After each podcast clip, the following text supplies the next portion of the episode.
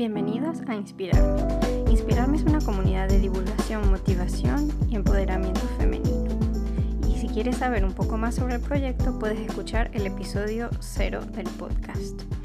En, este podcast descubrimos de cerca la vida de mujeres como tú y como yo, sus vivencias, sus experiencias y sobre todo su camino en la búsqueda de sus sueños y de la felicidad.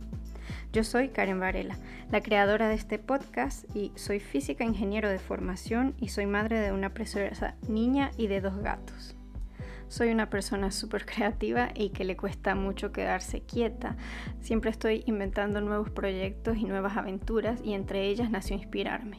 Inspirarme también nació por esa necesidad de poder ayudar a otras niñas y mujeres a mm, decidir un poco sobre sus futuros profesionales a no sentirse solas y sobre todo a poderse inspirar de las experiencias de otras mujeres, a saber que no estamos solas y que en comunidad podemos vivir las cosas mejor.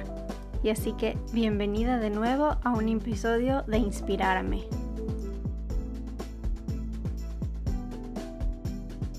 Hola Betty, ¿cómo estás? Eh, primero que nada, te doy la bienvenida a esta comunidad, a Inspirarme, y gracias por, por acompañarnos hoy. Este, voy a empezar eh, presentándote y bueno, Betty es una persona que yo conozco como, no sé, desde los cuatro años, creo. Sí, cuando, sí, cuando empezamos juntas el, el, colegio, nosotras estudiamos en, en Mérida, en Venezuela, en el colegio de la presentación, y estudiamos juntas hasta que nos graduamos de bachillerato. Este, entonces Betty es una de esas gran personas, o sea, de esas personas que forman parte de mi vida y que yo creo que en el colegio no éramos amigas súper cercanas, tuvimos momentos que sí fuimos más cercanas de otras, pero tenemos una, una muy buena parte de la vida en común porque todos esos recuerdos que pasaron en el cole, pues tenemos muchos, muchos en común. Este, yo, entonces, bueno, digamos que me he perdido otra parte de tu vida, pero te he seguido a la distancia y te he invitado aquí porque yo sé que tú eres una mujer que inspira, que me inspiras, que yo encuentro que eres una mujer maravillosa, que también ha, que ha hecho, que eh, tiene diferentes facetas porque he visto que te has diversificado, yo vi que estudiaste derecho, que trabajaste por el derecho de, de, los indígenas, que ahora, que, que, la faceta que veo ahora eres una mamá, una mamá muy entregada, una mamá encantadora, maravillosa, este, un amante de las plantas, eres mi, mi consejera personal de las plantas y um, eres una amiga maravillosa también, aunque no seamos cercanas, siempre has estado allí para enviarme un mensajito precioso. Este, bueno, tienes otras tus amigas más cercanas y yo a veces veo sí, tus, formas de afección eh, para ellas y yo digo que eso habla mucho de las personas porque las amistades eh, son cosas que se cultivan y se mantienen como tú bien sabes hacer con las plantas. Así que eso eso habla muy muy bien de ti este me encanta todas esas facetas maravillosas que no sé si ya he dicho también que eres emprendedora y, que bueno, que primero con esta presentación que, he hecho, quiero recordarte y quiero decirte que eres maravillosa y que eres una mujer que, que inspira. Wow, muchísimas gracias, Karen. Qué presentación tan generosa y tan bonita. Primero, yo me siento muy agradecida y muy honrada de que me hayas traído a esta tu comunidad de mujeres que inspiran. Gracias por verme así. Me tengo el corazón bailando de alegría. Eh, bueno, y, por mujeres que además están buscando, a mí me encanta porque siempre al final hablas o preguntas como, ¿qué le podrías aconsejar a tu yo de tantos años cuando uno está tan joven y tiene tanta hambre del mundo? Y siempre quieres buscar como un mensaje para las mujeres muy jóvenes que están descubriéndose, ¿no? Y que están intentando empezar un camino. Y esta comunidad, estoy segura que va a crecer y te va a dar frutos hermosísimos porque lo que se hace con amor se retribuye con más amor y estoy segura que va a ser así. bueno, a ver, eh, sí, wow, has dicho un montón de cosas de mí, qué linda, muchas gracias por verme así. Pues es cierto, primero, nos conocemos desde los tres años eh, y estuvimos juntas desde los tres hasta los 16. Es un montón de tiempo en el que evidentemente nuestros recuerdos más primitivos están tomados de la mano. Y aunque en paralelo vivimos vidas muy parecidas, tenemos eh, algo en común muy fuerte, muchos años, muchas amigas, muchas conocidas, alguna carcajada de algún evento que tal vez podemos citar en algún momento y nos moriremos de la risa porque está allí, a pesar de los años que han pasado, que no importa si son muchos o pocos, pero está allí con nosotros, ¿no? Eh, yo sabía que tú te habías ido, que habías estado en Mérida estudiando física mientras yo estudiaba derecho y luego supe que te habías ido a estudiar cocina porque si bien es cierto, no nos vimos mucho después de la universidad o durante la universidad, la tecnología ha permitido que estemos juntas y antes de la tecnología, las amigas en común, ¿no? Eh, sí es cierto que mm, quizás no fuimos muy, muy cercanas, pero debo decir que cada vez que yo tenía una duda de matemática, física, química o algo de eso, yo corría o a tu casa o a casa de Vanessa Volcanes o a casa de alguien más que me auxiliara. Y entonces, bueno, esos recuerdos pues también los guardo y los atesoro porque son, son muy bonitos. Efectivamente, yo estudié Derecho, estudié Derecho, yo creo que siempre supe que iba a ser abogado. Creo que siempre lo supe. Eh, solo a los 16 tuve una duda ahí porque me gustaba mucho también la fotografía, me gusta mucho comunicar. Entonces, en algún punto me planteé ser reportero gráfico, mm. estudiar comunicación social, pero para ser fotógrafo. Em, y yo quería estudiar en la Universidad Católica Andrés Bello, o sea, era irme a Caracas, cosa que yo sabía no iba a suceder. Entonces dije, bueno, a ver, eh, si toda la vida yo he sentido este llamado, yo voy a ser abogado.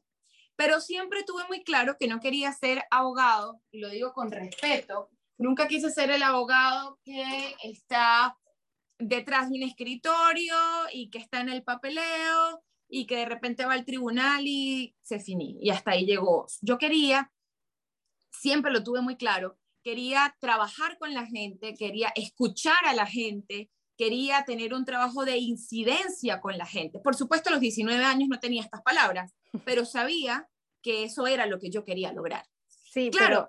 Ya, perdón, perdona que te interrumpa, pero algo que me doy cuenta que, que, se me olvidó y que yo quería decir en tu presentación es que cosas que yo me acuerdo de ti es que tú, a ti siempre te gustaba este, tener esa voz y que muchas veces tú preparabas el discurso, preparabas las palabras y yo recuerdo eso ah, de ti como una de tus maravillosas cualidades, tu capacidad de comunicación.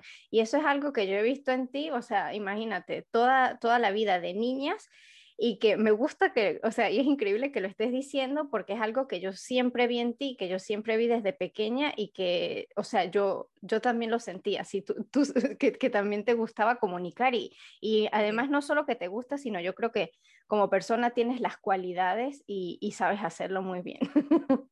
Gracias. Pues bueno, eh, cuando, cuando empecé a estudiar derecho, sabía, tenía eso muy claro, por supuesto no con estas palabras, porque eso se va adquiriendo con el tiempo y la madurez profesional, pero em, yo sabía, cuando yo entré al tercer año de la carrera y yo conocí el derecho internacional público, yo me senté y yo dije, es aquí, esto. Por supuesto, en ese momento yo me veía eh, apuntaba muy alto y yo me veía en Naciones Unidas o me veía en la OEA y me involucré muchísimo, me preparé bastante eh, sobre el tema en protocolo diplomático, estudié idiomas, etcétera, porque yo sabía que eso era lo mío.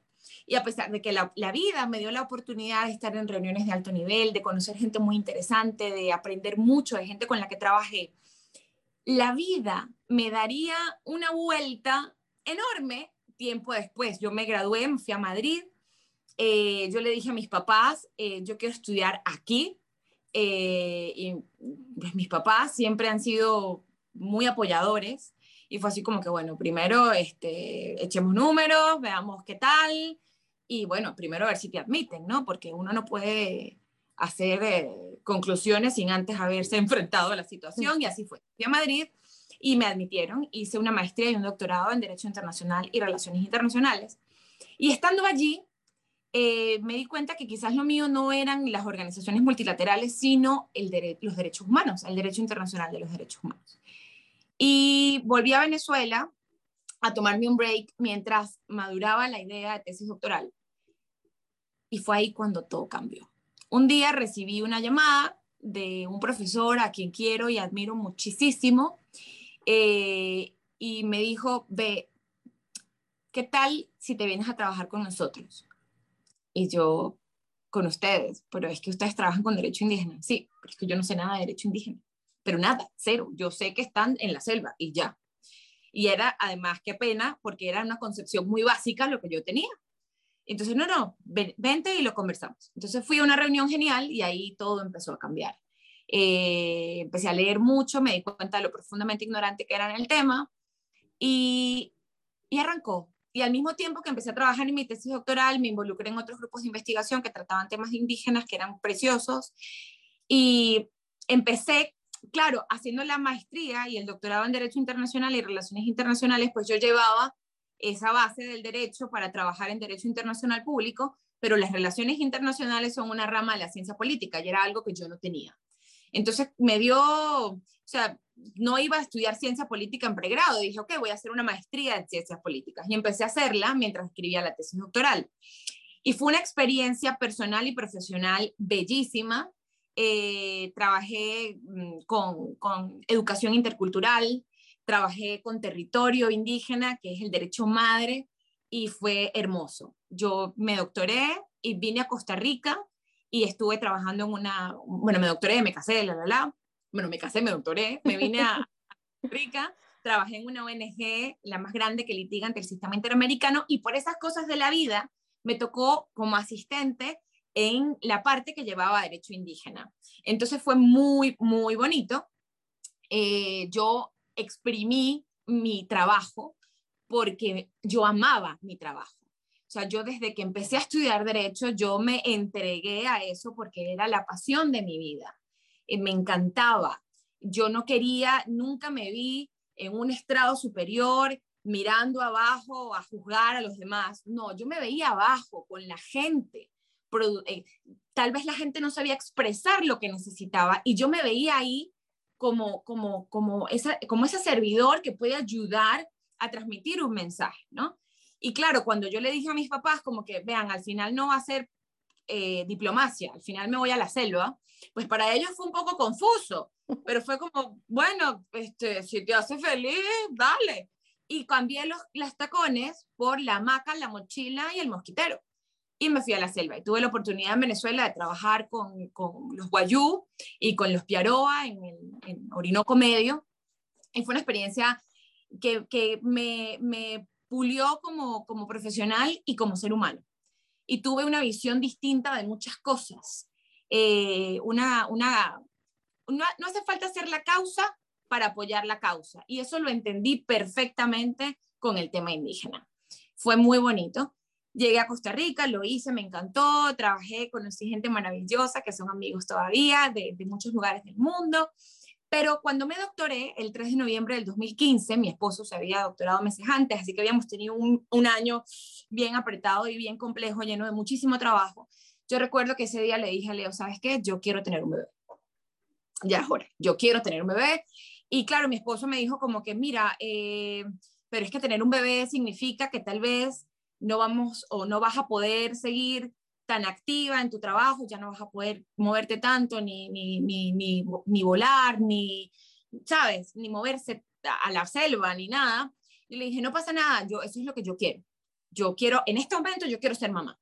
¿Por qué? Porque yo había exprimido demasiado mi trabajo, lo había disfrutado muchísimo y no fue para mí un, ay, no, voy a dejar de trabajar porque quiero ser mamá. No, no, no. Fue una decisión consciente, plena y segura. Yo dije, yo quiero ser mamá y punto. O sea, no quiero hacer nada más ahorita, no quiero, no quiero ser nada más, quiero ser mamá. Y entonces cuando fui mamá de ese hermoso durazno, eh, yo me entregué en un amor, Karen, desbarrancado que yo no sabía que yo podía sentir.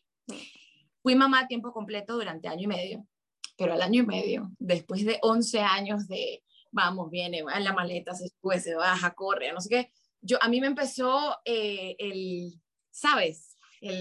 Yo no puedo estar tan, yo necesito hacer otra cosa, o sea, yo nunca quise, desde mi concepto de la maternidad era, ok, yo voy a ser mamá, pero yo sigo siendo un individuo, sigo siendo una mujer, sigo siendo una esposa, sigo teniendo mis ilusiones, mis sueños y mis necesidades. Entonces, mm, mi esposo me dice, ok, ¿quieres volver a trabajar? Sí, pero no. Sí quiero volver a trabajar, pero no quiero estar todo el día en una oficina o no me puedo ir de viaje por largos periodos. Yo no me quiero perder a mi hijo. Entonces yo quiero ser emprendedora. ¿Con qué? Bueno, no sé, lo voy a pensar. Y entonces aparecieron los aretes de diseño, que no los hago yo, los hacen mujeres excepcionales a lo largo del mundo y empezamos a traerlos a Costa Rica. Y fue un hit, claro. Yo dudé muchísimo. Yo me miraba en el espejo y yo decía, Dios de mi vida, ¿cómo un abogado de derechos humanos vende aretes? O sea, ¿cómo es esto, no? Y, y fue un trabajo muy profundo de reinvención, de descubrirme de nuevo, de ver qué tenía yo para poder empezar en un trabajo totalmente diferente. Lo mío jamás fueron las ventas, lo mío jamás fue el marketing, lo mío jamás fue eso lo mío. Y empezó y ahí sigue. Y tiene tres años y he, he construido una comunidad lindísima porque además eso me ha dado la oportunidad de conocer gente linda y de tener muy buenas amigas, ticas, que las conocí por la tienda. Y después de mi sobrino, eh, Mateo, yo eh, surge la idea de la, de la juguetería. Mm. Y entonces fue de nuevo, ¿cómo hace una abogada de derechos humanos que vende aretes ahora a vender juguetes? y de nuevo la reinvención, de nuevo estudiarme, aprenderme y, de, ¿sabes? Abrazarme y decirme, dale que no viene carro, inténtalo, no pasa nada si, si sale mal.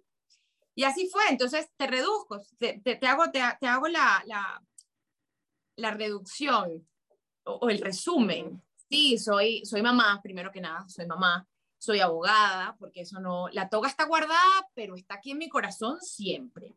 Soy politólogo, eh, soy emprendedora de aretes y de juguetes, y, y soy una amante loca de las matas, pero loca. Me encantan las matas muchísimo, las plantas, y, y creo que eso, eso, eso soy hoy día soy todo eso junto al mismo tiempo.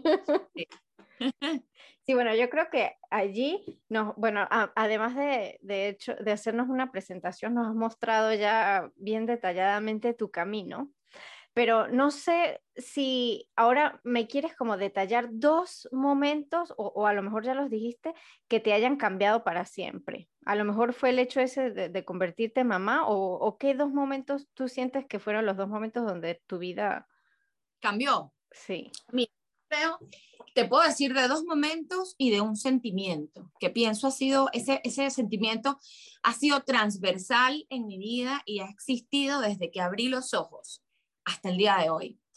El primer momento que marcó mi vida fue la muerte de mi hermana.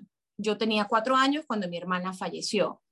Eh, fue un bebé maravilloso que llegó y nos acompañó tres meses y se fue. Y eso marcó mi vida. Pero yo entendí la dimensión de cómo el duelo había marcado mi vida hasta, hasta que fui adulta, hasta que fui mamá, hasta que estuve embarazada de mi segundo hijo. Tengo una amiga venezolana que vive aquí en San José, vivía en San José, ahora está en Austria.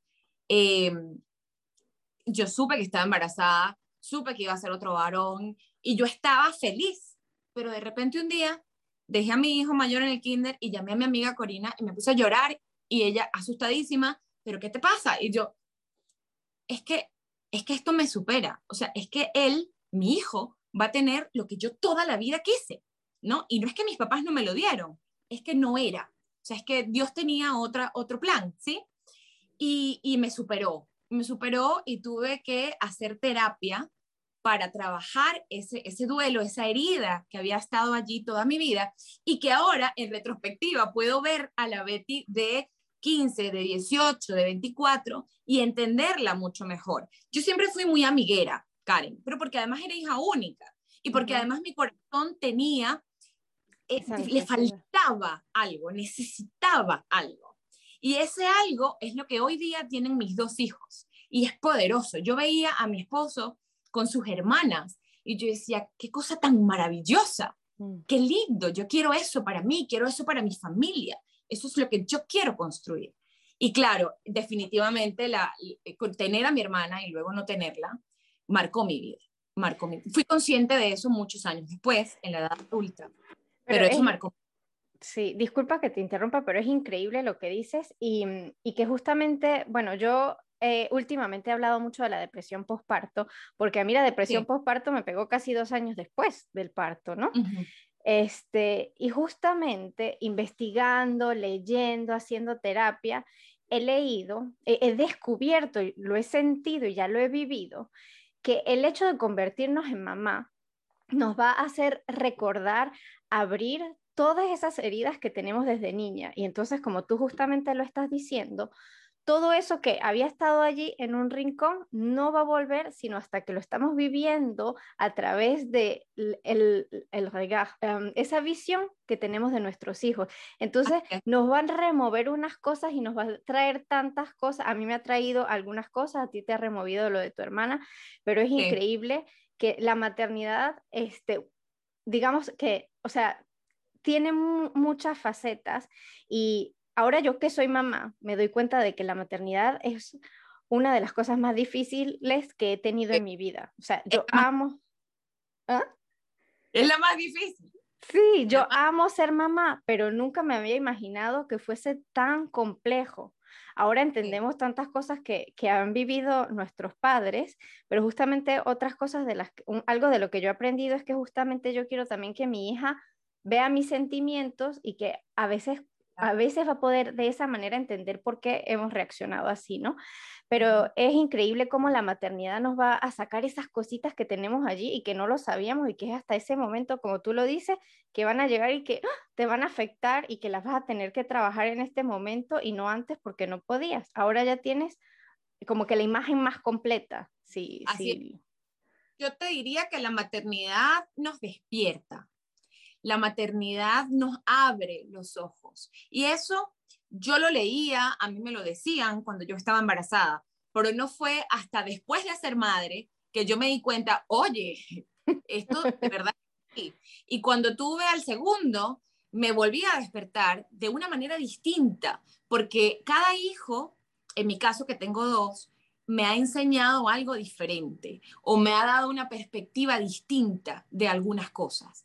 Entonces, bueno, para volver a tu pregunta, sí, eh, tener a mi hermana y perderla marcó mi vida y además me dio la posibilidad, cuando ya fui adulta, embarazada de mi hijo menor, eh, supe que, que tenía eso allí y después de hacer la terapia embarazada, yo pude hacer como las paces conmigo misma y decirme, oye, Petico, sabes que mm, lo hiciste bien, porque al final tú lo que querías era una amiga. Yo soy, fíjate, he procurado en la vida eh, ser una buena amiga y me encantaba que tú lo decías al principio.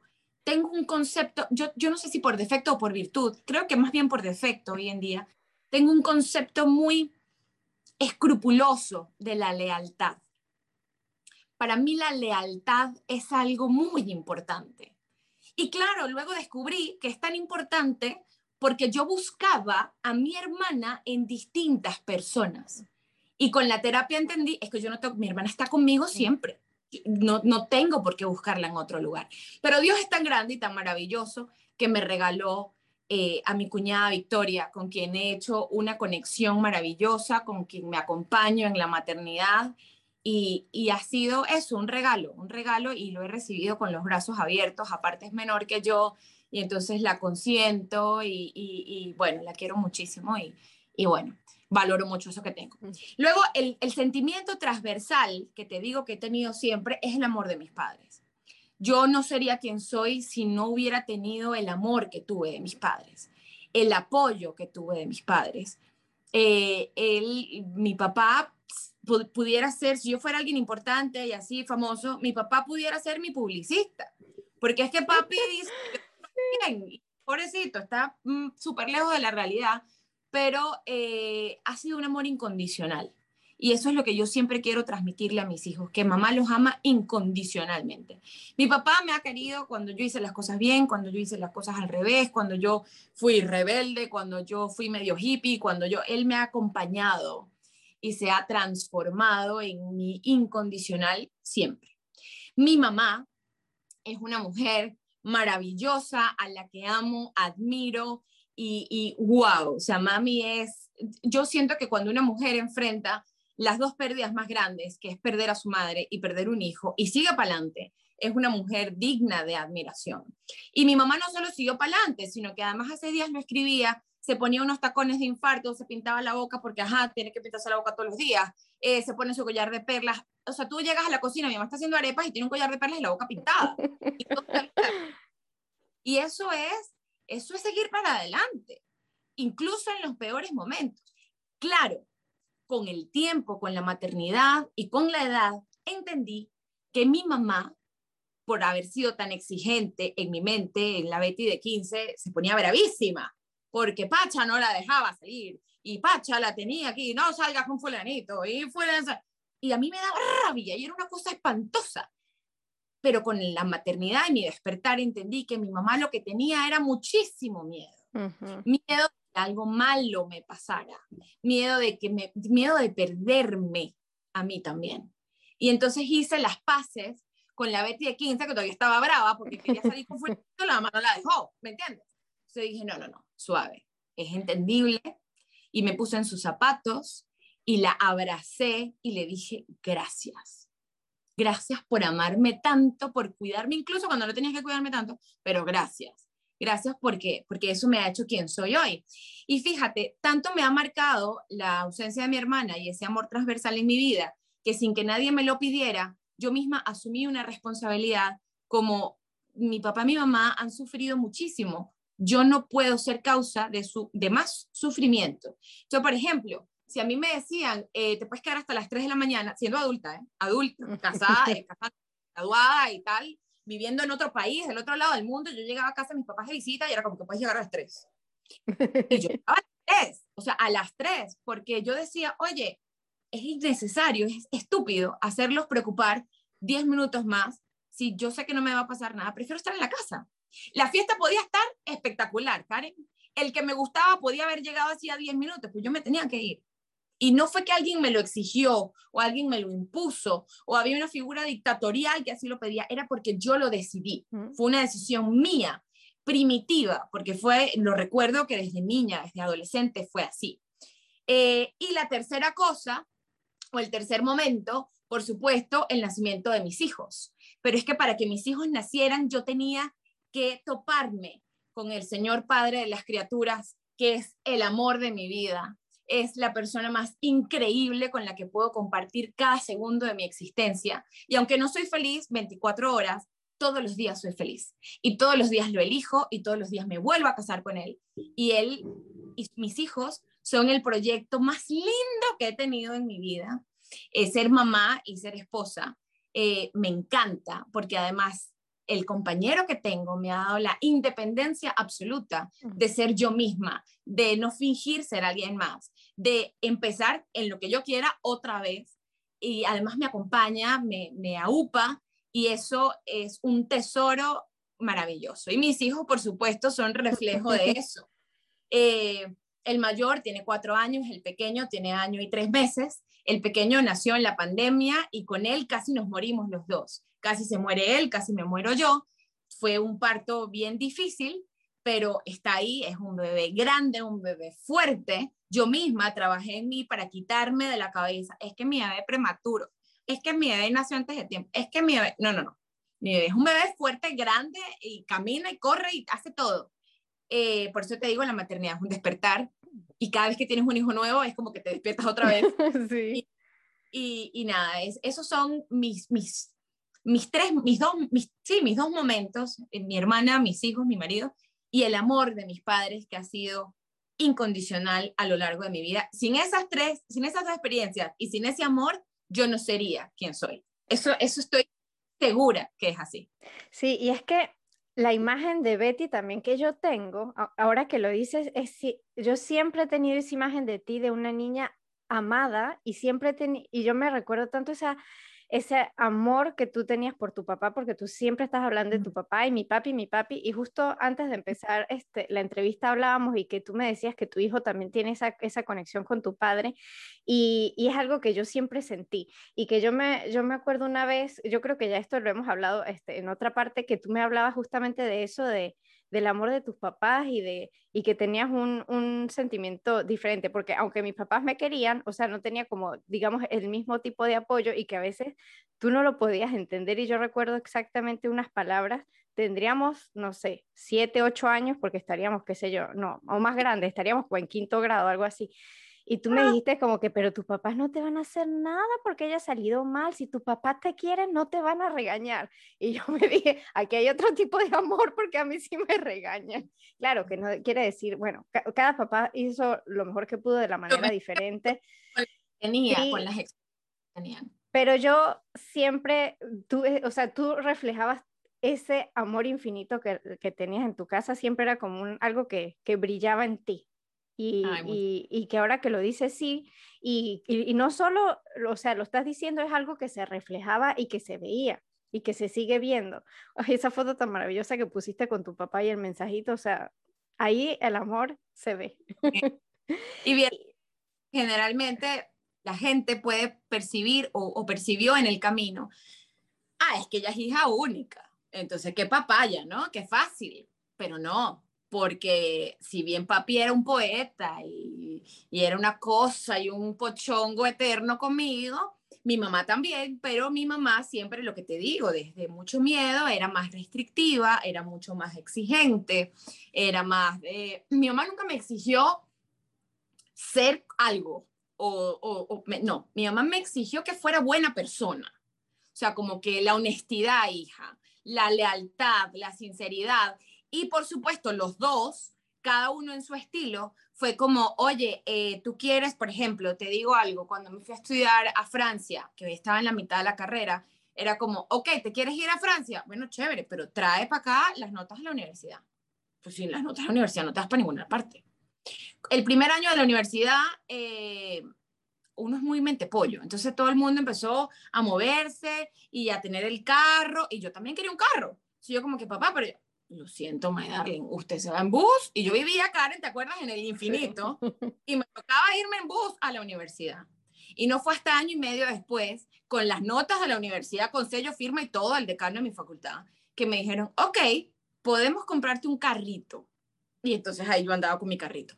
Pero fue una cosa de, de, y te digo el carrito y te digo, pero fue con todo. O sea, fue como, tú quieres algo, gánatelo. O sea, no lo des por sentado nunca, jamás. Y eso y se los agradezco infinitamente porque siendo hija única y habiendo tenido la pérdida de mi hermana, ellos pudieron haberme hecho una chanchita y no lo hicieron. Y se los agradezco. Hasta el día que me muera, lo voy a agradecer. Porque eso me dio un, me puso mucha tierra, me, me, aterrizó, ¿me entiendes? Siempre. Y cuando yo me elevaba por algo, mi papá mi mamá, juácata, de golpe, sin anestesia, mi hija, ubíquese. Y, y eso es amor. Amor sin apegos y es un amor muy libre, además. Sí, y es además algo de, en, en, la maternidad que yo he elegido y que estoy segura que tú también, yo he elegido ser una mamá muy presente, eh, hacer muchas cosas con mis hijas, muchos juegos y muchas cosas y que hay algo que yo el otro día justamente pensaba, cada vez que te pido un consejo de las plantas, yo sé que todo viene de tu mamá. Y entonces me puse a pensar en esa Betty chiquita que estaba con su mamá en el jardín arreglando las plantas y bueno, o sea, llegué de, de, eso de yo quiero hacer esto con mi hija, llegué a esa conexión, porque claro, a veces tratas de ver el ejemplo en otras personas cómo ha pasado. Y yo estoy segura que tú siempre estuviste en el jardín con tu mamá, cuidando las plantas, porque si no, no, no, no sabrías todo eso. Entonces eso me, me parece algo maravilloso, porque aunque es en nuestra, digamos que es como que más en nuestra, ay, ¿cómo se dice? En nuestras edades, en nuestra, ay, Generación. Generación, esa es la palabra. En nuestra generación que hablamos más de este, sí, de maternar y de estar más cercanos, en la otra, en la otra generación también hubieron papás. Y que, y que sí, yo muchas veces, cada vez que pienso en ti, sé que tus papás este, fueron, fueron muy cercanos. Este, y ahora sí te pregunto, para ti, ¿qué es la felicidad? ¿Qué es lo primero que se te viene a la mente? Dos palabras. Decisión y agradecimiento. Karen, yo todos los días decido ser feliz. Todos los días. Y todos los días agradezco. Y eso va conectado. Mira, yo te digo, he tenido mis oscuridades, he tenido mis tristezas, he tenido mis guayabos a lo largo de mi vida, he tenido eh, mis desengaños con, con personas. Por eso te decía que me di un abrazo y me dije, tú lo estabas haciendo bien, porque tú actuaste desde el amor, o desde el cariño, o desde el respeto. Y, y siempre busco algo en esos momentos de tristeza, busco algo que me haga sonreír. Entonces te pongo un ejemplo. En enero, mi tío amadísimo falleció de COVID-19. Y entonces yo estaba muy triste. Yo creo que nunca en mi vida adulta había estado tan triste como cuando se murió mi tío Paul. Y además siendo médico, y además de COVID, y en Caracas. O sea, era, era todo tan dark, ¿no? Y, y yo me fui con mi esposo y me fui al campo. Creo que te lo había comentado. Y yo me asomaba en aquella inmensidad del campo y yo veía pajaritos y me corría brisa en la cara. Y aunque eso no tenía nada que ver con mi pérdida y con mi duelo, yo sonreía, porque qué lindo que Dios me dé la oportunidad de ver esto y de sentir esta paz. Entonces agradecía. Para mí la felicidad es una decisión constante, es un agradecimiento constante. Yo, por ejemplo, te digo, me pasa que a veces yo estoy dormida y, mis dos hijos están por algo, llegó Tomás en la cama y el otro también está ahí, y está mi esposo, y ellos tres están dormidos, y en ese instante de la madrugada que yo me desperté y yo los vi a los tres, mm. yo estoy dormida también, pero yo desde mi corazón, Diosito, gracias. Mm. Y eso yo estoy, y soy feliz. Ese es mi secreto para la felicidad. La decisión y el agradecimiento. De la mano, van juntos, no se separan. Cuando estoy triste, pues estoy triste y vivo. Yo siempre he sido una persona que ha vivido con mucha intensidad sus emociones, con mucha intensidad sus sentimientos. Si yo quiero a alguien, se lo digo. Si yo estoy brava, yo lo digo. Porque eso sí, soy muy tajante, muy tajante. Yo soy una persona paciente hasta que llega un momento en el que no fui paciente más. Y cierro esa puerta y nunca más la vuelvo a abrir. No por un tema de reconcomio, de ego, no, no, simplemente la cerré, porque eh, no me está aportando nada, chao, la cerré y, saco de mi corazón cualquier sentimiento chimbo porque yo agradezco la presencia de esa situación o la presencia de X persona en mi vida, pero ya pasó y vamos, periódico de ayer. Entonces siempre he sido eso, una persona decidida a ser feliz y una persona agradecida. Soy, aprecio mucho las cosas pequeñitas, ¿sí? Puede que todo esto sea un caos, pero si me comí algo que me gustó y estaba muy rico, yo agradezco eso en medio del caos. Y eso me produce salud mental y me da paz. Y la paz no se negocia nunca. Sí, sí. Me encanta, me encanta porque además no es solo lo que es la felicidad para ti, ya ahí hay, hay herramientas de por sí que se pueden utilizar. Y ahora te quiero preguntar algo pero que es un poco más relacionado con tu trabajo y que incluso, bueno, este, también puede ser en, tus emprendimientos. Pero ¿cuáles crees tú que son tus tres mejores, dos o tres mejores cualidades que te hacen buena en el trabajo que haces? Que hayas sido como abogado. Bueno, yo creo que la comunicación, que ya lo hemos hablado, es una de ellas.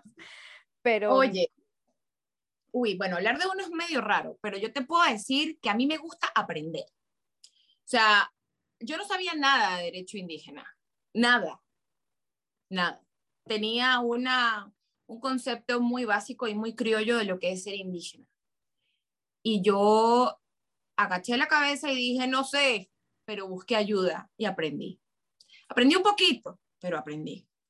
Y, y, trabajé con ellos y los conocí y me di la oportunidad de aprender porque ya cuando uno tiene una vida, tú que estás en la academia, uno ha tenido ya un tiempo y uno tiene una línea de trabajo, yo venía a trabajar con niños en la guerra, en conflicto armado, entonces fue como un cambio muy fuerte y darte la oportunidad de aprender es sin duda, yo pienso que yo tengo eso, darme la oportunidad de aprender. Obviamente cuando fui emprendedora, cuando decidí tener el emprendimiento, el Europétalo y Casabambini, yo busqué ayuda, porque yo no lo sabía hacer.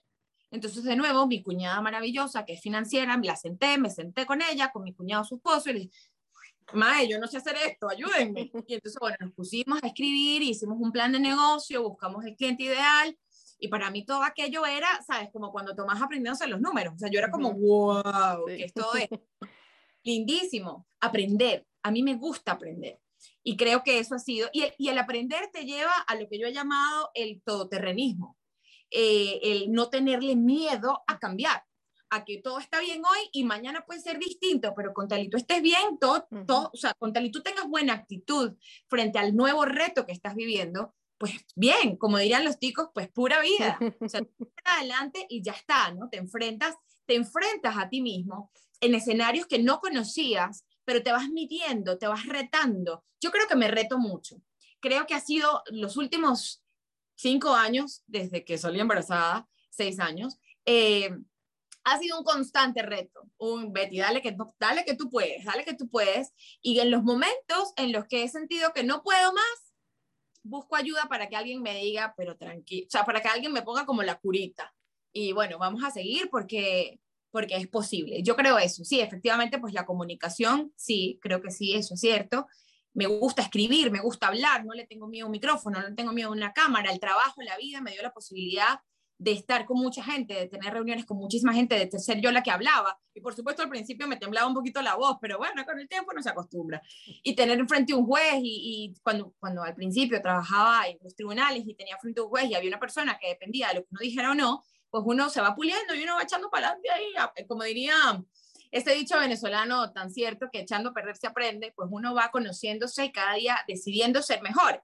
Entonces sí, la comunicación, eh, el, el, no tenerle miedo a aprender y ser todoterreno, ser todoterreno. Porque además la, la vida es muy larga, Karen, y todo es tan transitorio. Uno no puede darlo todo por sentado. Y otra cosa que me ha funcionado es que a ti no te define un título, mm. no te define, te definen tus pasiones, tus creencias, eso te define. Yo soy abogado, sí, hay un papel que lo dice y hay una toga que está guardada. Que trabaje en esto, que trabaje en lo otro, sí, y eso forma parte de mi vida, y sin ese trabajo no sería quien soy hoy. Pero es que yo soy muchas más cosas que abogado. Soy politólogo, pero es que además hice esto y además aquello, y soy experta en cooperación internacional. Sí, tal vez, lo dice un papel, pero también soy mamá y también soy emprendedora y vendo juguetes y vendo aretes. Y no hay nada malo de eso. También uno tiene que aprender a ser un poquito humilde, a bajarse de la idea de esta construcción social de que a ti te define una universidad o un título, que todo bien, ¿eh? Todo bien. Sí. mucho estudiar, pero no es el único camino posible para vivir, para trabajar y para generar un ingreso. Entonces, si tú te pasas el switch, que no es tan fácil como suena, si tú te pasas el switch este, puedes ser mucho más consciente de hasta dónde puedes llegar. Y eso es muy importante. Sí, y me, me, encanta que hayas dicho eso porque esa es una, una de las cosas que también quiero comunicar con este podcast, porque hay muchas de las muchachas que han pasado por aquí, que a lo mejor pasarán en el futuro, que han, han estudiado cosas que querían desde pequeñas y son súper felices todavía trabajando en eso, pero hay otras que han estudiado, han trabajado en eso, pero que la vida también les ha dado la oportunidad de reconvertirse.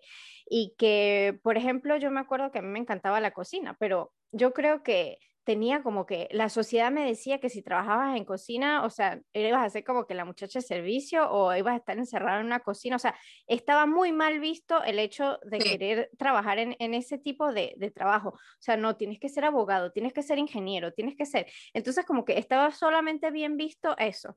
Y como tú misma dices, yo no me arrepiento tampoco de haber estudiado física, no me arrepiento de trabajar como una ingeniera porque justamente eso me ha llevado hasta donde soy, pero también tengo otras pasiones, como tú lo dices, también tengo otros hobbies, también tengo otras cosas que me definen y que también me llenan con locura, así como, como me ha hecho eso. Y que también quiero que si hay personas que están dudando de no seguir una carrera universitaria como para poder este, tener una vida feliz. O sea, que como que sí, quitar ese estigma y decir que ese es el único camino porque no lo es. A lo mejor lo vas a necesitar en tu vida, pero a lo mejor no, porque si tienes una pasión muy definida y que si tienes el acompañamiento y sabes poner las cosas como son, puedes llegar a ser este, eso que, eh, lograr ese emprendimiento o vivir de esa pasión. Y lo único que sí, hay que ser constante, hay que dedicarse y, y, y, y, hacerla vivir. Pero sí, como tú dices, a veces no necesitamos títulos para, para poder ser definidos o reconocidos como personas. de verdad que me gusta mucho que, que, hayas dicho eso. Y ahora, si te pregunto un consejo para Betty de 15 años o para esas personas que nos escuchan, ¿qué te dirías a, a, a tu yo de hace 15 años, 10, 15 años? Mana, relájate. todo, todo se va a dar. O sea, todo lo que tú tienes ahí calculado se va a dar, pero poco a poco. Y, y no se va a dar eh, mañana, es algo que toma tiempo. O sea, disfrútalo, eh, disfruta el proceso. Eh, no tomes decisiones tan impulsivas. Aprende a pensar un poco más frío. aprende a quedarte un poquito quieta, no quieta, un poquito quieta, porque todo, todo va a fluir. va a llegar un momento en tu vida en el que te vas a dar cuenta que el flow natural de las cosas lleva todo a su santo lugar. Pero entonces, lucha por lo que quieres, no tengas miedo por luchar por lo que quieres, eres capaz de hacerlo, no dudes ni un segundo. Este síndrome del impostor que anda por ahí te va a perseguir muchos años, muchos años. Ignóralo, eh, respétalo, sabes que está ahí, no te creas tampoco la última Coca-Cola del desierto, pero sigue adelante sin miedo y lucha por lo que consideras, pero no solamente lo que consideras aquí, sino lo que considera tu corazón. Y siempre, Betico, siempre haz las cosas eh, sabiendo que vas a poder dormir tranquila, que no le debes nada a nadie, que no has lastimado a nadie, que no le has quitado nada a nadie y que si en algún momento lo haces, pues pides perdón. Mm. Yo creo que vas a estar bien. Eso le diría a, a la Betty de 15 años. Pero si me permites, porque a lo mejor hay alguien en esta comunidad que esté estudiando derecho y es mujer y le encanta el derecho internacional público y se va por los derechos humanos en una organización multilateral o para un Estado yo quiero decirte que los derechos humanos no se defienden solos, que los derechos humanos necesitan voz y necesitan manos para trabajar. Mucha gente te va a decir en el camino que los derechos humanos no sirven para nada, que el derecho internacional público no te va a dar de comer, que eso no sirve, que las reuniones multilaterales sirven es para tomar whisky y comer comida deliciosa, pero que no se soluciona nada. Lo que la gente no sabe es que el derecho internacional público o el derecho internacional de los derechos humanos es un mal necesario, un mal para quien lo considere mal y para todos los negadores del derecho internacional, pero es necesario, porque aún si no existiera el derecho internacional, aún existiendo, imagínate la locura que hay en el mundo, si no existiera un desastre, una catástrofe peor. Entonces yo te animo a seguir, que es difícil, sí, que hay que hacer, eh, tener muchos contactos también, pero hay muchos caminos. El derecho internacional de los derechos humanos es muy amplio y hay muchas cosas prioritarias que se están dejando de lado. Y son esas cosas prioritarias las que necesitan gente que se involucre y que incida y trabaje desde las bases hacia arriba, hacia el señor Estado. Entonces yo quiero a esa estudiante de derecho que puede estar coqueteando con el derecho internacional de los derechos humanos, es a ella a quien le quiero hablar y decirle que no tenga miedo y que siga adelante y que le van a decir, ah, no importa, de los sueños también se vive. Poco a poco uno pues va, va consiguiendo su respuesta económica, que es importantísima. Pero qué triste es vivir una vida en algo que no te gusta, sabiendo que puedes ser útil y puedes tener vocación de servicio para darle voz a esa gente que necesita una voz. Gracias, me encanta. Este, Sí, la verdad que me has dejado sin palabras, porque mm, es muy importante. Eh, sí, es muy importante. Yo justamente eh, cuando fui a Liverpool hace unas semanas, fui a una exposición de fotografía y era un fotógrafo de guerra. Y a través de estas fotos, eh, yo lloré un montón. O sea, estas fotos de conflicto y mi suegro también, mi suegro es reportero de conflicto, de, él ha estado en situaciones de guerra y, bueno, mi, mi, esposo me cuenta cosas, él nos ha contado incluso otras, pero yo creo que no vemos todo lo que hay detrás. Y viendo esta exposición con todas estas fotos, bueno, como madre viendo cómo destrozamos tantos hogares, me puse a llorar, pero me, me di cuenta de que el mundo, en el mundo hay mucho mal y hay tantas injusticias, y es que justamente también necesitamos personas que, que peleen por eso. Y que como tú lo dices, si ya hay personas que trabajan por eso y seguimos como estamos, imagínate si no hubieran. Y me parece que es muy, muy importante lo, lo que dices. Este, Ahora sí, si te pregunto una herramienta de desarrollo profesional o, persona, o, personal, ¿qué, ¿qué, me recomendarías? Algo que te haya ayudado en, en tu vida. Uy, eh, bueno, yo podría ponerme muy académica y decirte, bueno, mira, tú sabes que hay una app que sirve, que las hay y las uso, ¿sí? Eh, por ejemplo, para los emprendimientos uso una app muy básica, pero a mí me ha funcionado buenísimo, que se llama Planoli y con eso organizo el mes y es maravilloso. Y sí, ok, esa es una parte muy técnica. Con el trabajo eh, de abogada, siempre usé y todavía soy mucho de escribir cosas.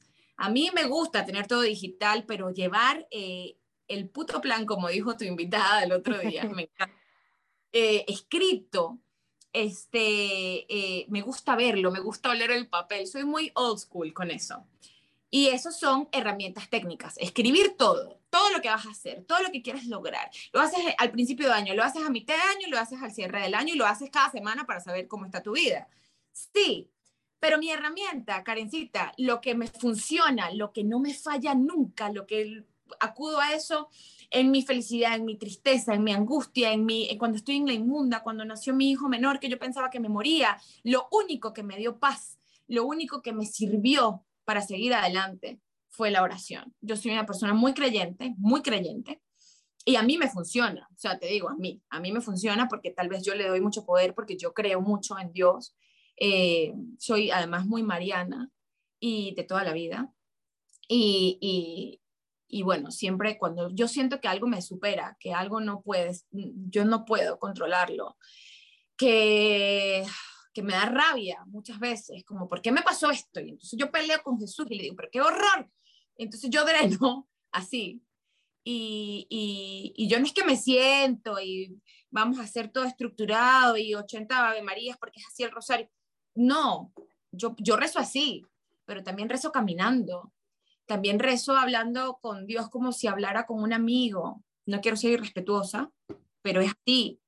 Eh, le cuento le cuento lo, que sueño, le cuento, le cuento lo que me preocupa de mis hijos, le cuento, fíjate esa madrugada que nació Rodrigo, bueno, Rodrigo nació al mediodía, pero esa madrugada del terror, eh, yo abracé a mi hijo mayor y en el carro, yo lo único que le decía a Dios, yo iba callada, lo único que yo le decía a Dios era, por favor, por favor, si alguien sabe lo que yo sentí a los cuatro años, eres tú. Entonces, por favor, te pido, por favor, que mi hijo Tomás no tenga que vivirlo. Y menos vivirlo sin mí. Déjame volver a verlo. Déjame poder abrazarlo de nuevo. Y en esa oración desde el corazón, esa, esa antes de que me llevaran al quirófano, a que mi hijo naciera, yo le dije a mi marido, le dije, oye, tú eres un tipo excepcional, eres el mejor hombre que existe, eres guapo, eres inteligente, eres trabajador, honesto, eres tan maravilloso, que si yo no estoy más, quiero que sepas que yo desde donde esté, porque esa es mi fe además, eh, yo quiero que tú seas feliz y quiero que te vuelvas a casar. Y para él aquello fue una cosa, o sea, la, eh, la, reacción nuclear, pues era como que, pero ¿qué estás diciendo? O sea, estás loca. Y yo, no, no, porque la fe y el amor de Dios a mí me ha dado el desprendimiento sano, o sea, es como sin apegos, ¿me entiendes? De, lo más, de lo que es más mío, de lo que es más instintivo. Al final yo dejo todo siempre en las manos de Dios. Pero te digo, esa es mi herramienta. Ojo, no es que yo llegué ahí al hospital y bueno, Dios, tú haz lo tuyo y yo seguí ahí alterada llorando y no, no, no para que el medicamento me hiciera efecto, para bajarme la presión y que no me muriera de preeclampsia, yo tuve que trabajar en mí y respirar y las técnicas de, de, meditación y de relajación, que además las he hecho toda mi vida, este, me ayudaron a controlarme. O sea, no es como que Dios haz lo tuyo y chao. No, no, uno tiene que poner de su parte. Pero te digo, Karen, mi herramienta, la que no me falla nunca, la, la que tengo siempre, es la oración. Pero me funciona a mí, vuelvo y te repito, porque yo soy muy creyente. Sí, bueno, en lo que has dicho hay varias cosas. Lo primero que a lo mejor quiero reaccionar es a, lo que ese, ese sentimiento que a lo mejor tu esposo lo vivió como, pero ¿qué te está pasando por la mente? A mí también me ha pasado, porque con esto, con el COVID, y yo siento tan asmática, y con ese miedo de enfermarme y perderme, y sobre todo después de que me convertí en madre, yo no sé por qué a veces me llegaban esos días donde mi mayor miedo era morirme y dejar a mi hija. Y yo siempre me pongo a veces también a hablar con mi esposo, aunque no esté enferma, que en tu caso, yo, o sea, no, no me pongo en tus zapatos, o sea, qué mujer tan valiente. Y, o sea, pasar por allí es súper complicado, pero yo también he tenido ese miedo sin estar allí. Y yo a veces le digo, mira, si algún día a mí me pasa algo, esto es lo que vamos a hacer con nuestra hija, vamos a hacer así. Y, y sobre todo yo creo que lo he tenido también como presión en la maternidad, es que yo quiero que ella siempre tenga un recuerdo muy bonito de mí entonces, incluso a veces cuando yo me siento como que, ay, no, me siento enojada y todo, yo a veces me siento culpable porque digo, ay, y si me pasa algo y se recuerda de esto de, de mí. O sea, sí, e, es algo increíble. Y otra cosa que tú hablas de la oración es como tú dices, o sea, yo respeto la religión, incluso las dos estudiamos en un colegio católico. Sí. Yo hasta toda mi vida fui católica, pero después digamos que yo eh, lo recuestioné. Y aunque yo, digamos que yo, no es que no crea en Dios, pero yo me guío más por las energías. Y para mí también Dios es una energía. Entonces, por, eso yo digo, además todas las religiones son visiones diferentes de la misma cosa. Y para mí es una energía superior que nos mueve, nos acompaña, y yo lo veo de esta manera, ¿verdad? Para mí, la oración, lo que eres lo que tú lo dices, para mí también es como una, una forma de reflexión, porque si lo vemos cuando tú estás allí rezando a Dios, contándole las cosas, tú estás reflexionando, hablando, y eso también está generando energía. O sea, para mí, a mí me encanta, o sea, yo a veces digo, yo no le quiero contar esto a alguien que a lo mejor me pueda tener envidia porque me va a tumbar la cosa. Entonces, para mí eso es una energía, igual como también este, yo pienso que Dios es una energía. Yo no sé cómo se llama Dios, pero para mí es una energía poderosa, grandiosa, que puede mover. Yo ahora digamos que cuando rezo, no, no sé, no rezo de la misma manera, sino que rezo de una manera más general, porque yo sí creo que hay algo que nos creó, yo sí creo que hay algo que nos mueve, sí creo que hay algo que nos atrae, y es algo que nos hace repeler algunas otras cosas, pero yo lo llamo energía. Pero es porque esos son los lentes que yo tengo, así yo veo la vida y es maravilloso. O sea, por eso te digo, la oración puede, la oración puede ser llamada de muchas maneras. Para los católicos practicantes como yo, la oración se llama oración. Y la visión que yo tengo de Dios es una visión llena de amor. O sea, yo no creo en que Dios castiga, yo creo en que Dios es amor. Y ese amor puede ser energía. Y la creación, eh, bueno, tú eres físico, o sea, la creación, eh, eh, bueno, tiene muchas explicaciones. Yo, la verdad es que yo respeto mucho, por eso yo te decía, funciona para mí, no funciona para todo el mundo, pero, pero definitivamente cuando uno entiende que hay algo que es más grande, Dios, energía, el universo, las estrellas, como lo quieras llamar y todo es respetable, este, yo creo en eso. Y yo cuando me siento angustiadísima, eh, cuando, caramba, me cuesta dormir porque tengo una enorme preocupación, y eso lo aprendí de mi padre, Papi eh, es una persona que nació en el campo, que creció en el campo. Mis abuelos pues eran gente muy linda, gente muy humilde del campo y, trabajadores. Y mi papá siempre dice que mi abuelo y mi abuela decían que cuando hay un problema muy grande uno se lo deja a Dios y se va a dormir. Y para mí eso era, yo a mí me daba envidia. Yo, pero papá, pero ¿y cómo así? O sea, ¿cómo yo desconecto? es que yo no puedo. Con la edad, con el tiempo, cuando uno va creciendo y madurando, uno dice, bueno, sabes que Dios, ya no me voy a partir más la cabeza porque, pana, o sea, no, no lo puedo solucionar, solucionalo tú, o mañana me dices cómo lo tengo que solucionar.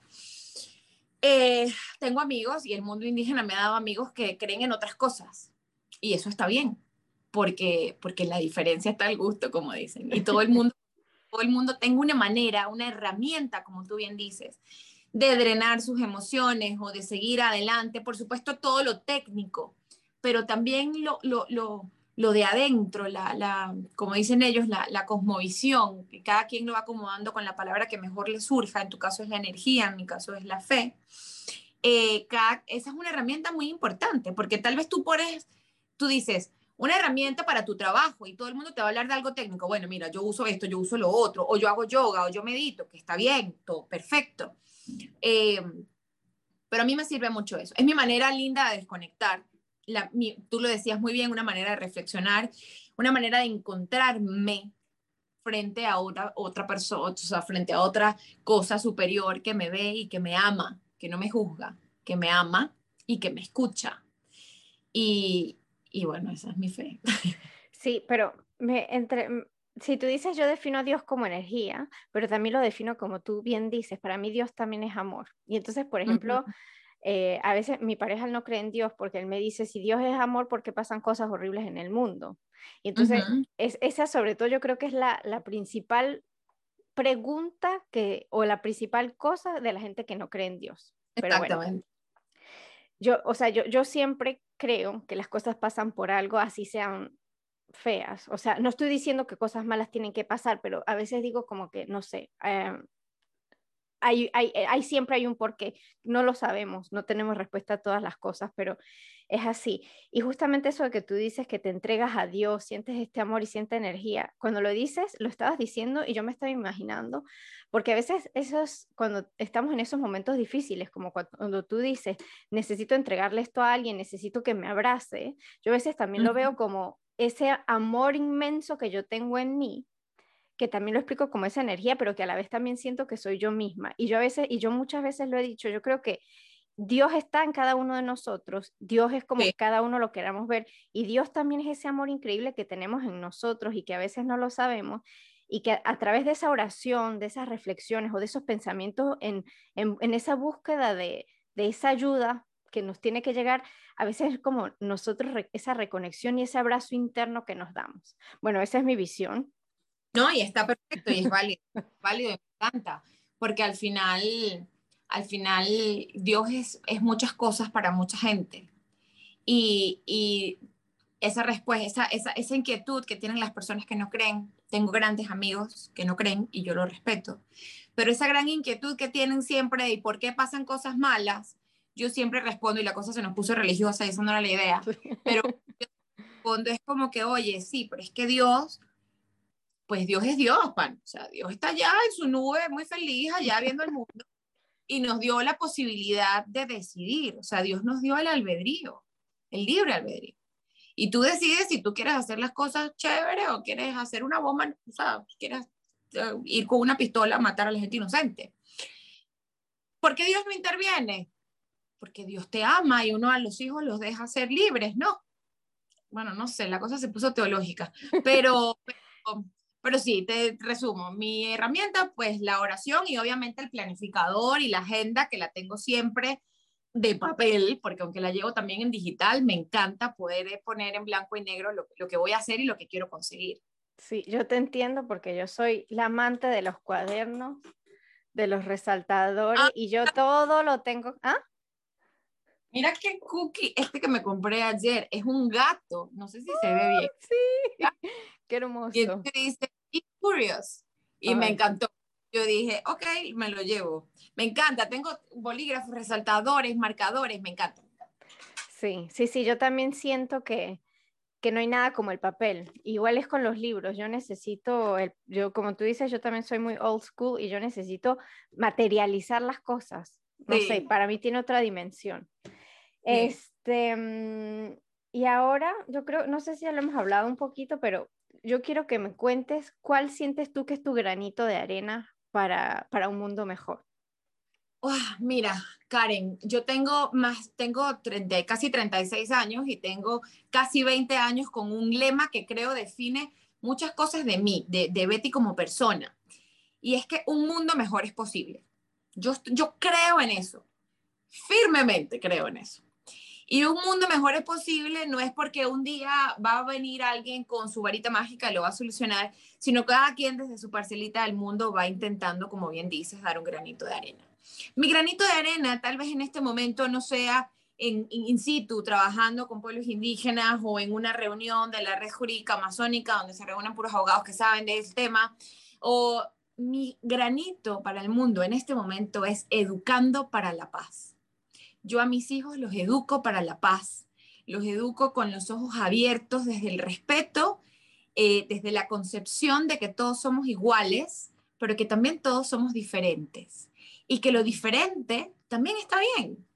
que todos podemos creer en lo mismo o tal vez no, que mm, los colores, a mí me encanta, hace días fui a comprar eh, crayolas, porque mi hijo llegó con una tarea del kinder y me dijo que tenía que pintar un muñequito con el color carne. Y yo dije, no es posible que todavía a este color se le diga color carne. Y entonces me fui a la tienda de colores, de crayolas, y conseguí una presentación que se llamaba Todos los colores del mundo. Y se lo llevé a mi hijo y le dije, aquí hay muchos tonos de color carne. Y todos se valen y todos son hermosísimos. Y quiero que se lo aprendas ya. Entonces, eso, educar para la paz, educar para el respeto, educar desde la tolerancia, desde la empatía. Dios mío, qué importante ser empático, desde la solidaridad, eh, y no es que yo quiero que mis hijos coman flores y estén ahí, no, quiero que mis hijos sean hombres integrales, completos, con una visión del mundo abierta. Yo quiero que mis hijos, que a mis hijos nadie venga a contarles cómo es el mundo. Yo quiero que ellos tengan una idea, al menos bastante general, de cómo son las cosas hoy, que definitivamente son muy distintas a cómo eran cuando nosotras teníamos cuatro años hay temas de los que abiertamente se hablan hoy día y de los que no se hablaban entonces. Por ejemplo, siendo mamá de hombres, yo aporto al mundo o es mi objetivo que mis hijos no sepan lo que es el machismo. Yo quiero que mis hijos se involucren conmigo cuando yo estoy cocinando. Yo quiero que mis hijos vean a su papá cocinando.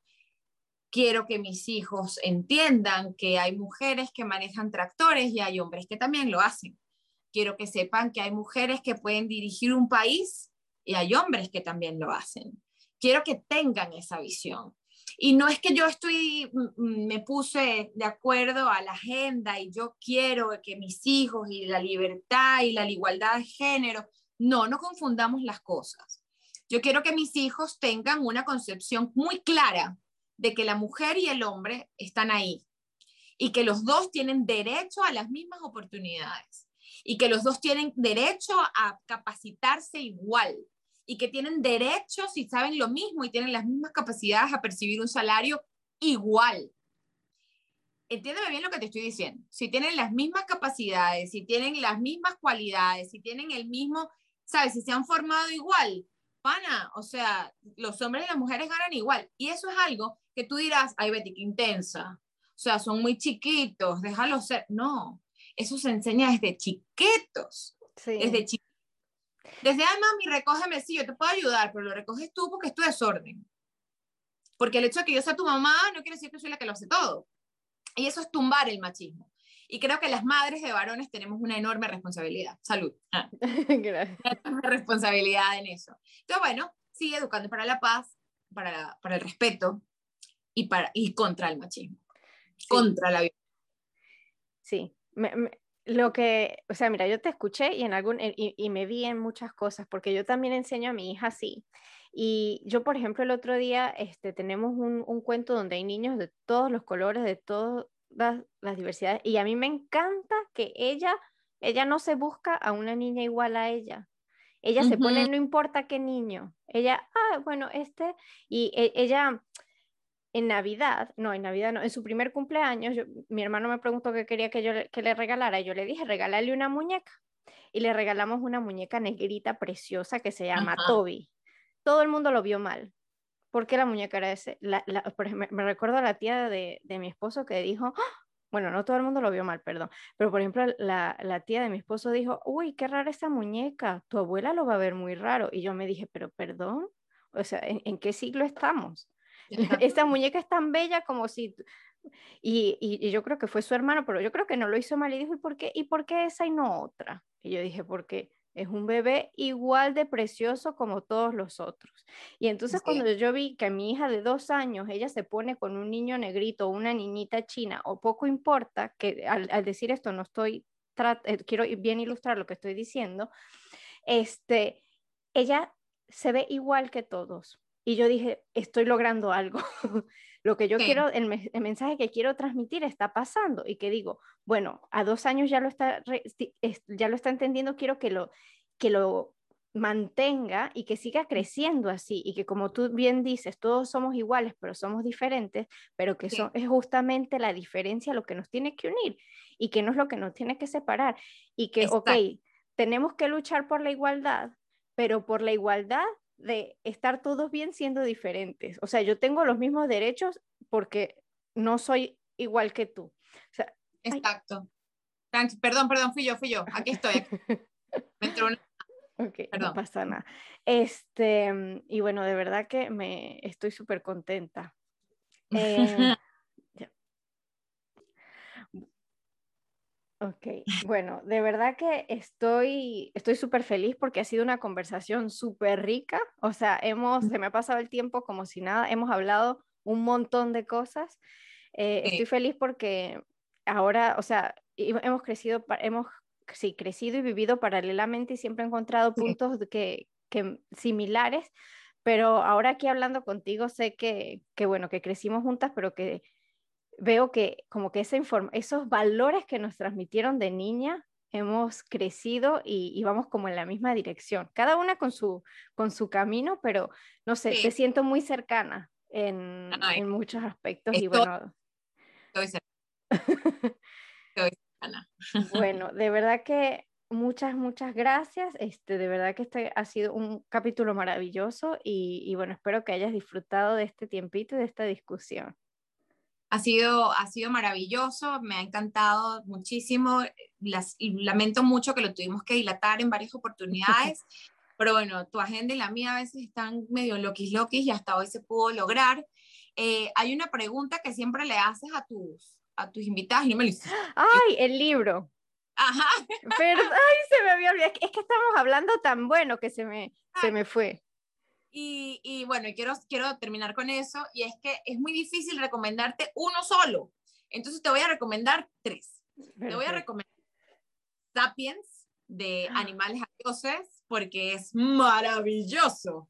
Tiene una perspectiva divina y te cuestionas muchas cosas, incluidas la fe, eh, y es un libro increíble, increíble, aparte es de actualidad y está chiva porque se consigue en todo lado. El segundo libro que te voy a recomendar es la biografía de Steve Jobs, pero la que escribió Isaacson. Isaacson, para, anoté para no meter la pata. Sí, Isaacson. Es un libro eh, autorizado por Steve Jobs, pero me encanta porque Steve Jobs, uno piensa en él y piensa el tipo con su cuello tortuga negro y tal, comiendo manzana. Pero eh, y, y, muy, y además muy, muy exitoso, ¿no? Y, y, con todos los reales del mundo. Pues bueno, Steve Jobs fracasó muchas veces, en muchas cosas. Era un tipo brillante, con muy buenas ideas, pero chocó contra la pared muchas veces, incluso llegó a ser exiliado de su propia, de su propia empresa y volvió a empezar. O sea, el tipo era un todoterreno inteligentísimo. Y considero que para todos los emprendedores esa es una lectura, bueno, obligatoria, porque si Steve Jobs le costó pero consiguió todo, pues cualquier persona que tenga empuje y que tenga ganas puede conseguirlo.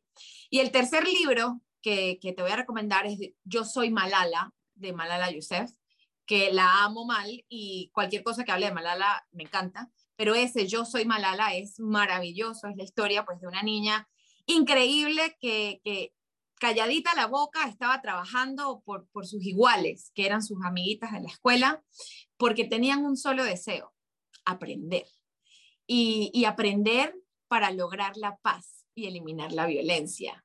Y eso es un mensaje y un legado que debe hacer mucho ruido en cada rincón, porque Malala de verdad es impresionante.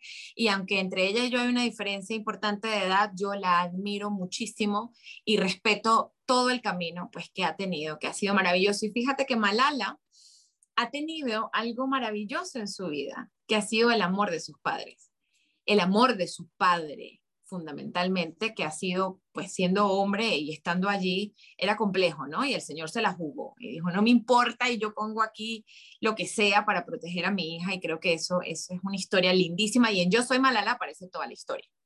Esos son los tres libros que te quería recomendar.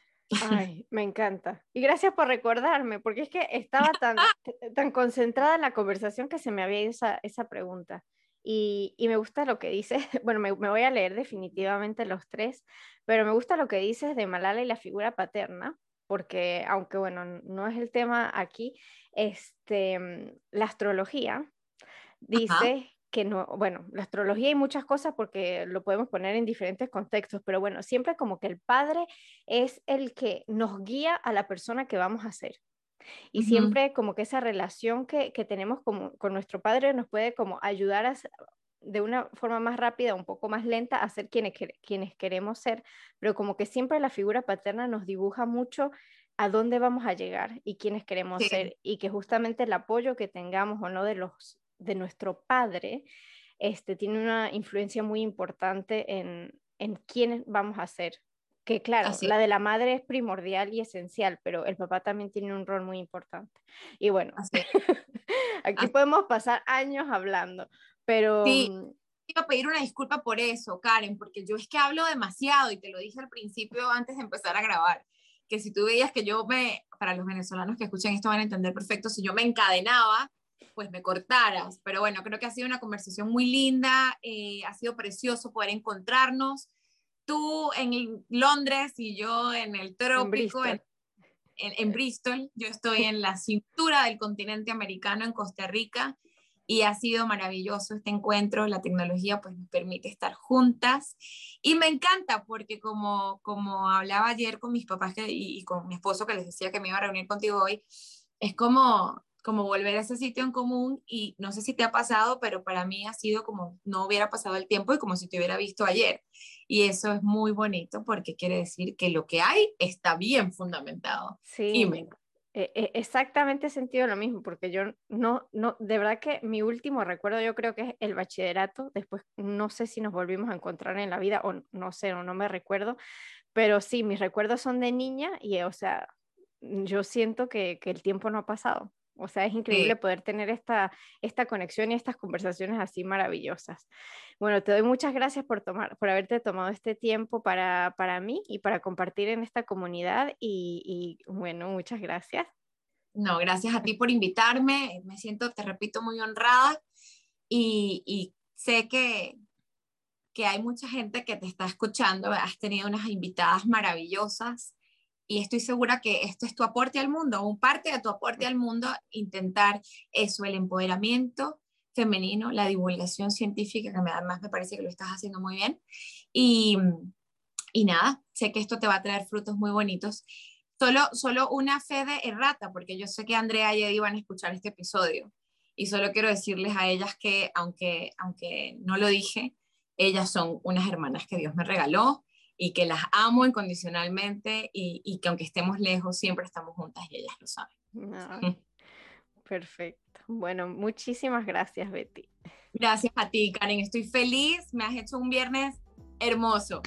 Bueno, y así terminamos este segundo episodio de la segunda temporada y bueno, espero que te haya gustado. Ha sido hasta ahora uno de los más largos, pero no por eso menos interesante. Hemos tenido una conversación deliciosa y con muchísimas cosas que espero que te puedan aportar.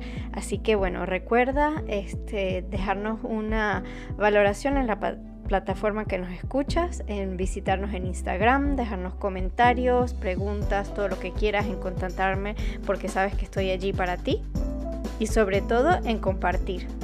Que esta comunidad crece y seguirá creciendo gracias a ti. No olvides compartir esto con una amiga, con tu familia o con cualquier persona que creas que le puede servir. Y si compartes en las redes, pues mucho mejor porque podremos llegar a muchísimas más personas. Así que bueno, ya con esto me despido, te mando un beso muy grande y nos vemos la semana que viene en el siguiente episodio.